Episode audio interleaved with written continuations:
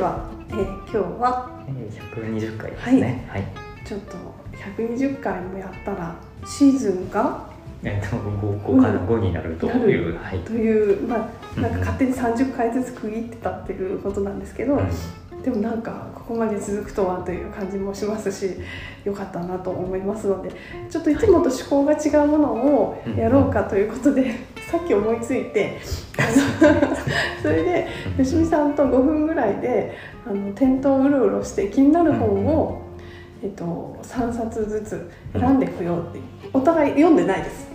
それでだけどあの気になるものっていうのでもともと代官山ブックトラックっていうのはあのお互いそんなにこう本に突っ込んだ話とかではなく書評家とかでもないしね。あのこんな本面白そうだねみたいなそういう軽い感じであの本の話をするそういうポッドキャストにしようっていうことで始めたので、あのまあ、なんとなくいつも何かね一冊ずつ大体毎回こう紹介する形にはしてるんですけれどももう純粋にただ面白そうとかなんかこう気になるとかっていうのをあの2人が今どんな本を気になっているのかっていうのをあのお話ししたらどうなんだろう。面白いかどうかわかんないですよね。ごめんなさいね。どうなんだろうと思ってやってみた次第でございます。はい、はい。はい、どうでした？その5分ぐらいで選ぶっていうのは。5分ぐらいで選ぶの、うんうんうん、どうやって選んだんですか？どうやって？えー、どうやって？いやなんか気になるなって。い うなるほど、ね、そう宮根さんはどうやって私は、えっと、自分が普段棚に置いててこれ気になるな早く読みたいなと思ってまだ買えてない本っていうのが1冊、うん、それからあのもともと人生相談好きって前も言ったんですけど、ね、人生相談好きなんですけどあのこれは結構面白い回答があるらしいというのをどっかで目にしたので、これも読みたいなと思ってて、だけどあのなかなかこう人生相談本ってなんていうか自分でわざわざ買いに行かないじゃないですか。あそうですね。ねでなのであのちょっとこれこれを機に読んでみたいななんて思ったのが一つ、はい、あと前から読みたくて早く時間を作って読みたいって思ったのが一つ、うん、そんな感じ。だから前情報がある程度私の場合はある中で選んでます。なるほど私はもう書店員ではないかのような。なんかねね。あれなんですよね。普段吉見さんお店には来てるんだけど、うん、あの店頭には立ってないのでそう品出しとか、ね、してないんですよね、う。ん、だからイベントとかだから毎日打ち合わせとかなんとかでめちゃくちゃ忙しいんだけど、うん、っていう感じですよね、うんうんうん、そうなんですよ、なのでちょっと選んではみたもののなんというか。初めましてみたいな。あなるほど。なんとなく選んでみたって感じですね、うんはい、ですね。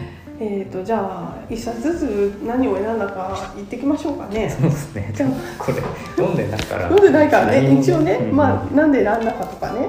こんな感じだねっていうんですかね。うん。うんはい、私が一冊目に選んだのはみすず書房の「人を動かすルールを作る行動法学の冒険」っていうので行動経済学ってよく最近めちゃくちゃ聞くしいっぱい本出てるけど行動法学ってなんだろうと思って。法律ってことですか？そうなんです、うん、それで後ろを見たら、うん、なぜ法律は人間の行動を改善できないのだろうか確かにと思って こんなに法律があるのに、うん、なんでそうだよなと思ったんですよね。だってなんか何とかしちゃダメっていう決まりがあるのに、やるでしょ？ありますよね。そう。だからそれどういうことなんだろうと思って結構その法律をでも法律によっていろんな社会ってどんどん変わっていくし、うん、なんかこれは例えばもうすごいあの普段のことだとすると、あの個人情報とかねお客様の個人情報とかって今すっごいあの個人情報保護法とかっていうのでねあの取り扱い注意だから私たちもあの気をつけてるじゃないですか、うんうん、だけど本当についちょっと前10年あの10年じゃないか、まあ、20年いや30年いや40年前分かんないけどあのちょっと前そういうのができる前とかは本当に平気でどこでも誰でもみんな住所から電話番号から 全部書いてた時代があったじゃないですか。新聞とかそう。ジャンプとかねそう。漫画とか。そうそうなの。へえって今見ると、ええみたいな昔の本とか、そういうの今あのなんか昔の本ってなんか著者の住所とかまで載ってたりするんですよね。古古本とかだと、なんかえーってこうやって言ってびっくりしちゃうじゃないですか。だからなんかそういうのってやっぱりこう効率によって行動は私たち変わってきてはいるとは思うんだけど、でも改善ができてないって言われれば、うん、確かにと思って、いやどういうその効率によって改善してその法律の効果を高めるためにはどうしたらいいのかみたいなことを考えてるみたいなので まあ読んでないんですけどね、あのこのねローレンス・レッシングさんが推薦してるんですよ。再起あふれ根源的でしかも書きぶりは美しく。人の心を掴んで離さない。この本はずっと前から必要だった運動のきっかけになるだろうって現状のシステムはあまりに不公正だ。本書はシステムをもっと公正にする明確な道筋を示してるってことなので、うんうん、これはちょっと時間がある時にその美しいとかってね気になるじゃないですか。行動工学とかって難しそうだけどなんかそういう言われるとあと想定もなんか中がオレンジ？これ、うんうん、かっこよくないですかこれ。ね、これみすず書房、ね、みすず書房さんなんですよ。またねいい本だからね3600円です ちょっとあのぜひ読んでみたいなと思ってるけど、うん、まだ書いてないです、はい、でじゃあどうぞ。吉見さんはどうですか、どれでもいいですよ。ちょっと真面目そうな本真面目から真面目真面目真面目真面目えっと100冊で耕す。はいはいはいはい。これ何って言われてもあれなんですけど。あの近藤幸太郎さんって朝日新聞の記者さんで、うんうん、あのさすが。知ってますよ？あの、朝日で連載されててあの耕す人です、うん、稲とか。あの本当に？そうそうそうそう。実際にあのアロハで田植えをしてみましたとかね。アロハでアロハを着てるんですよ漁師をしてみましたとかを担当して実際に地方でそういうのをされてる人ですっごいユニークな人なんですよね。っていう方で、えーとまあ、この本はその、まあ、いいねとかじゃなく、はいはい、まあ、本を読んで自由になる。読書術ってことは本の書評なのかな？うんなんかどうやっても100冊読めばいいってことですよね、ほうほうほうほうほう。どんな感じ？まあ、あ買う借り方？買う借り借り方とか今度読み方とか書いてあるんですね、うん、選び方とかね。書評ではなく書評ではないんだ、ね、はある意味ハウトゥー本的な形で、うんうんうん、でも私なんかこの方の新聞連載かなんか文章の書き方教室みたいななんか始まったんですよ、最近か、うん、それがまた面白くって、はい、書くの何でも面白い人なんだなと思って、すごい納得みたいないちいち読むと忘れちゃってるんですけど、その時の時に「ほうなるほどすごい」思ってるので多分読むと面白いだろうし。えー、そうなんですね。えー、暗証カードとか気になりますね。そうですね。あの忘れちゃいますからね。まあそうなんですよね。何でもね読んだら読んだだけそういうふうに抜けていくから、その人どういうふうに読んでるのかとかね気になるんですね。なんかあのあん。まりこう知識を、まあ、記者さんだからねすごいひけらかす的なことは絶対ないじゃないですか。だけどあのすっごい読みやすい文章を書くのに、うん、なんかなるほどみたいな感じで納得するし面白いしっていう人なんでなんかこの方3秒で打つとかっていうのもある。かな、うん、同じような想定で。それもすごく気になってたので、うん、なんか機会があったら読んでみたいな。と。ですね。うんうん読書術。読書術ですね。読書術なかなかね、あの自分読読んでばっかりで、改めて見直したことないですね。そうですね。読んで終わりになる、そうそうそうそうだからちょっとどんな風に本は100冊あればいいって。そうか。キキキリンさんも55冊だっけ？はい。なんか決まった冊数だけで、うん、それ以外はなんか100冊かもしれないけどこれ全然記憶にないんだけどなんか決まった数以外はもう人にはあげちゃったりとかして、え。ー、そうなんですね。でその中で残された何冊っていうのがなんか結構もうそういう一冊の本を、それを紹介した本もありますよ。ええー、それあるんですね。そういうの、うん、なんかマグロさんってあいますいます。うちのコンシェルジュ文芸の。そう文芸のコンシェルジュのあどうしてるって？あのゲラとか大量にいただいてすごいと思うんですけど、うんうん本も自分で買うし、うんうん。だけどだけど結局手元に残るのはアガサ・クリスティだけって ふうに言ってた気がします。かっこいいですね。そ うですよね。でも覚えてるじゃないですか、うん、あでもメモがすごいちゃんとあるんですよね。マグロさんは多分一回書評とかしたりとか、うん。コメント書いたものの大量のアーカイブがあるって聞いてますから。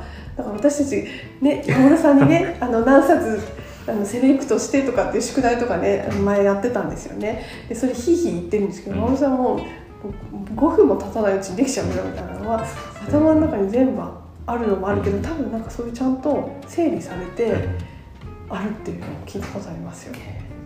ちょっと気になりますね。ちょっとそういうすすごい人になるためには、ちょっとこれこれはちょっと読んでもいいかもしれないですね。やっぱ意識して読まなきゃダメなんですね。ああそうですね。抜けていくやつはね。ね。で次がえっと私は平凡社の山下澄人さんの俺に聞くの異端文学賞による人生相談があって面白そうじゃない？そうですね。んそうこの本は閲覧者からの投げかけによってできている。ただ私は人生相談などというつもりは全くなかったし今もない。うん。どう思いますかと聞かれてこう思うと言っただけだ。って言っただけだっていうのがきっとなんかうん。面白いらしいっていうのはなんか聞いたんですよ。で多分えー、とどれを思うか。やりたい仕事と違うことをしなければならない。これ結構切実なあこれそうですね。ねちょっと気になりますね。じゃあちょっと見てみますね。会社に勤めて15年、えっ、と移動内定されました。マネージャーと言われてますが内容はやりたくないものですと。今の仕事をやりたいと思ってこの会社にいたのにどうリハつければいいですか？っていう質問からもこれいいし、それはですね。いきなりですね、もっともらしい話はどれも悲観的でうんうん。人類は滅ぶという話になりがちなのと同じで嫌な仕事でも嫌な仕事だからこそそもそも仕事というのは嫌なものだ甘えたこと言ってんじゃねえ的な考えがあります。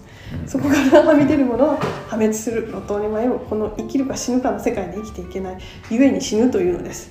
しかしあれは嘘です。システムが生み出した壮大なる物語です。実際は何がどうなってそうなるかどうにかなるものです どうどうにかなるのだとマット論者には論破されてしまいますがどれだけ正論を振りかざされても分かりませんがなぜかどうにかなると私は言います。人間という宇宙を舐めてはいけない。なので嫌ならやめていいと思います。やめてからさてどうするかなと考えたらいいんです私たちにはどうすることができないものだらけです。世界はいつ隕石が落ちてくるかわからないし突然地震が来て地面が割れるかもしれない。しかしそれ以外のカードはあなたが握っているのです。ダメになるまでダメにはならない。死ぬまで死なないということです。楽しく生きてください。これいいですね。楽しくないですか？楽しい楽しくなってきますねこれね。そうですね。だからややめたかったらやめたらっていうなんか。そんなね多分何がこうなればこうなるみたいなことじゃないよみたいなことを書いてくれてる視点が変わっていいんじゃないですか？そうこう言われて「いやそうは言っても」って言ってや続けてればまたなんか別のね感が生まれてくるかもしれないみたいなことなんでしょうかね。どうですか？そうですね。わかんないですけど。でも自分の好きなように生きなさいっっててことですよね。ね本当にいつ隕石が落ちるか分かんないですからね。ね。最近地震も多いですし。という話でとても軽妙に書かれていてええ。気になりますね。ちょっとあのこれ楽しそうです。だってなんせあの私に就職の相談なんかやれるはずがない。だって私は一度も就職したことがないんだからって。そこがいいですよね。あのなんか経験から話してない。ところがたまらない面白そうだなと思います。はい。どうぞ、はい。今度は。えっとですね。石井ゆかりさんの。星占いあのなんかの人ですよね。あそうです。占いの人だ。星占い的思考うんです。はい。講談社から出てるですね。これはね群像で連載されてたんじゃないかな？えー読んでました？読んではいない あのそういうものだだったと思います文学と占いの言葉。あ何座なんですか？そういえば私は魚座ですね。そうです一緒なんですよねあ、宮根さん。魚座なんですよあ、じゃあ、そうですよですね。じゃあ魚座見ましょうそうですね。えっと魚座ね。どうなってんでしょう魚座は占いが意外と好きで。あそうなんですか最近ね、はいはい。あの椎茸占いが終わっちゃった。んだね。さりげなくお昼チェックしちゃったりみたいな。夜昼の12時ですよね。でもでもね。同じ妄想だからね。最近よく頑張ってますっていつも励まされてましたよねそう私たちね。励ましてくれる人がいなくなってね。寂しいですよね。っていうのがねそう。でまあ椎茸さんもいいんですけど、うんうんうん。まあ、石井さんもねなんかそういう感じで、あそうですね、い、いいなっていう感じなんですけど、はいえっと教会越えの星座らしいですね、へえ。えーこれ詳細に伝えたらしいんです構丁寧に書いてありますね。結構ありなんだろう。ますよねへえ魚座境界線を越える星座である。いやーでもあれですね。魚座は十二星座の中で一番言葉にしにくい星座だって書いてますね。へらしさというものがほとんどないって。えああそうなんだ。ねらしさもねへえでも実は書店員魚座多いんですよね。いやでもそそんなこと言ってそんなことありますか？えここここでしょ？あとほら、はい。サブカルの。あはいはい。そうですね。ね。もそうだしあと他にもいた気がするな誰か。うん、結構魚座多いなみたいな。あなんかあるんですかね。ね。まあたまたまでしょ。たまたま。ね。へえね祈り祈りの星座であるうん。おおなんかねいい感じでそうですね。石井さんのはちょっとこう文学みたいなのと、あの交えた形でうん。その各星座のことを、えっと特徴を紹介してくれているような本みたいですね。そうですね。うん。いやー気になりますね。乙女座は仕事の星座らしいですおね。お、乙女座雇いたいですね。え面白い。そう意外とうん。魚座の人はね意外ほとんど私の知ってる魚座はみんな占い好き。別にすごい信奉してるわけじゃないけど、うん。なんかチェックしてるみたいな人は結構多いです。いやなんかねこう指針じゃないですけどそうそうそう何でもないやつをこう出されるとあそうかって。って思いますよね。そそれだけでいいんですよね。それだけでいい。ですあのしいたけさんにね「あなたはこれまで本当によく頑張ってきました」って毎週言われてましたよね。毎週毎週必ず言ってくれて「本当にそうです」って。よよく分かってくれてるって思ってたんだけど。あのはい。はい。ということで。はい。で私これもう早く読みたいなってずっと思ってるんですよ。結構立ってますよね。そうなんです。もね川上美恵子さんの「黄色い家」うんうん。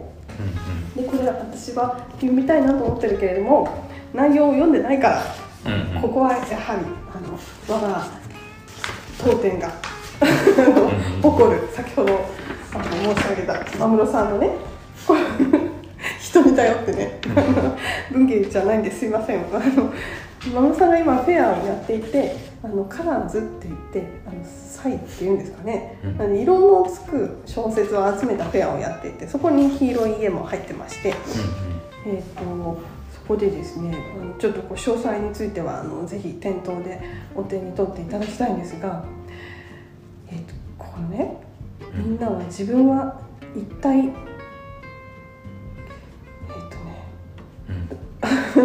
なんとかという悲鳴があの上がり続けるような後半は圧巻。圧巻って書いてあるんですよ。と彼女が見たもの見ようとして叶わなかったものとは全身を札束で引っ叩かれまくったように毒後ヘトヘトになるエネルギッシュな改作だって書いてあるのでどんなどそんな感じかなみたいなそのヘトヘトになるっていうあなんかそういう感じみたいなのでなってみたいじゃないですか。だけど普段すでにヘトヘトな自分はちょっとまだ読めない。だけど早く読みたいなと思ってそのねあなたも一気読みしてもらいたい。こう夏休みとかにねあの絶対買いたいですねこれね。ヘトヘトになりたいですね。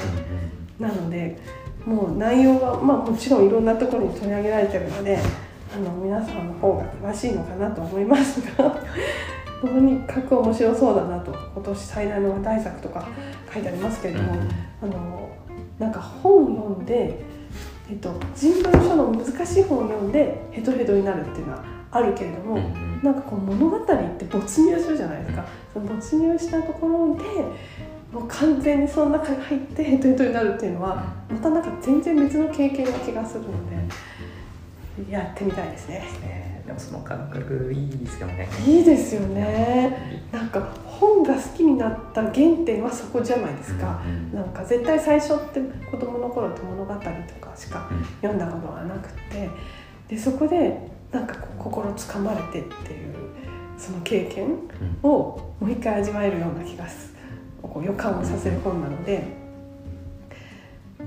読みたいと思います。寝れなくなって。ねえ札束でぶったかれてでどんなんですかね想像できないですよね。ね経験ないですからね。なないし、うん考えられないけどでもそんなヘトヘト感を味わってみたいですね。はい、そして、あそしてえっと多分よく売れてるんじゃないかなと思うんですけど、うんえっと頭のいい人が話す前に考えていること、何を考えてるんですかねと足立優也さん。ダイヤモンド社。はい。話すたびに頭が良くなるんですよ。いやーまずいですね。何も考えてない。自分としてはちょっと覗いてみましょうよ。そうですね。もう誰にもバカにされないって書いてますね。まあそんな経験もないんですけどね。でもなんかちょっと気になりますね。どんなことを考えてるんですかね？えーと子供の頃ちゃんと考えてから話してと言われたことはないだろうか。あ大人になってもあります。今もなんかある気がする。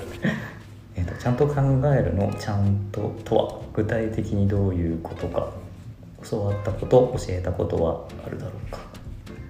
そうですよね。言われますけどね。ちゃんと考える。ちゃんと考えるしなんだろちゃんとってなんですかね。うなんですかね。はい。でえーとは思い出してほしい。あの時あなたは何も考えていなかっただろうか、まあそんなことないですよね、あ、うんうんうん。うん。で一説によると人間は1日に1万回ほど思考をしている。すごいですね。へ今これを読んでいるあなたも、えー、と紛れもなくいろんなことを考えているはずだ。あじゃあ考えてはいるんですね。えちゃんと考えてないけどね。そう。だけどその差ってなんだろうっていうことらしいんですけどあ思考の量ではなく思考の質が大事って書いてますね。うん。どうしたらいいね。でもそれで勝負しなきゃいけないけど。っていうヒントを最初にってことですね。うん。うん。具体的にできるようになるのかな？ー、えー、っと？それで。目次を見てみましょうか。ビジネス書ですからね、うん。はい、頭が悪くなる瞬間。悪くなる瞬間っていうのはあるのか。ね。良さを決めるのは誰？話してる相手じゃないですか。そうですよね、うんうん、へうん。え。でも頭のいい人は論破しないんですね。うんへえ。えっと、まあ、こういうことになりますよね。一気に頭のいい人になる思考の深め方。ちゃんと考える前にちゃんと聞こうおこれはなんかいろんなところ言われますけどね。傾聴しましょうですね、うん。うんうんあ整理して傾聴し これちょっと怖いな。ままずはバカな話し方をやめるっていうのが怖くないですか、ちょっと自分にあの当たってたら怖いですね。まあそうですね どうしよう。そんなにバカにはされないけど、うん。でもバカにされるっていうよりかあれですよね。きっとこう会議とか出てて、うんうん自分から議題をこう出したけど、その議題が、まあ、10分しか時間が取れないのにうん特に何も考えずに考えてはいるけどちゃんと考えてないのにこう思うんです。どうですか？みたいなこと言うと多分何も決まらずなんでそんな話し方をしたんだろうみたいな。私会議嫌いだから全然出出たことないんですよね 本当にね。確かに全然出てないですよね。たまたまあのこのねお店で会議をされる時は、うん。ほとんどがまあごくたまたまたまなんですけど私がお休みの日なんですよあのそういう人は後からでもいいよということなので、なんですけどもあの会議がちょっと苦手なんですよね、ね。でもねあのそうですよね、うん。はあなるほどね。そうですね。まあ別に頭がいいなって思われなくてもいいですけど、うんうんうん。ストレスなく会話できたら、そうですよね。いいなと思いますよね。そうですよね、特にねそういう場をねうん。あのやる人にとってはですそうか。でもまああの、えー、フロー体験の話とか書いてある、うん、面白そうですね。あのなんかタイトルからするとちょっとこう買おうか迷っちゃうけどどどうしよう。あの頭が良くないって自分で認めてるのかなみたいな感じがしてねだけどあのごくごくそういうコミュニケーション術としてはい。いいかもしれないですね。ですね。これ気になりますよ。デートで買い物中相手からこう聞かれた。あなたはどう答えますか？どっちの服がいいと思う？それはどっちがいいか考えればいいんじゃないですか？これはこうちょっとこう派手かなとかね。わかんないけど。これはちょっとなんとかとか。言えばいいんじゃないですか？ね。違うんですか？えーっと。あ私は当初何も考えず白がいいと思う答えてました。だって私の好みだからするとなぜか妻が少し不機嫌になるのです。うーん。素直に思ったことを答えてはいけないんでしょうか。あーでもこれありますよね。ありますか？ありませんか？多分でもアパレルとかでうんうんうん。働いてる人。で人はきっとえどうするんですか？なんかこの服どっちがいいと思いますとかうんうんよく言われそうじゃないうですか、すよね。でも私がなんか聞いた話だと、うんうんその白と、まあ青の服どうんはいはいはっちがいいと思いますかって。いどうしたらいいんだ？でまあそのショップの店員がうんうん。うん白がいいと思いますよってうんうん。言うけど結局その人自分青が好きだから青かったりするんですよね。なんで聞くんだろうなとか思っちゃうんですけど、まあ、そういう話ではちょっとないと思う。でもそれうん。それはでもあのそうかも。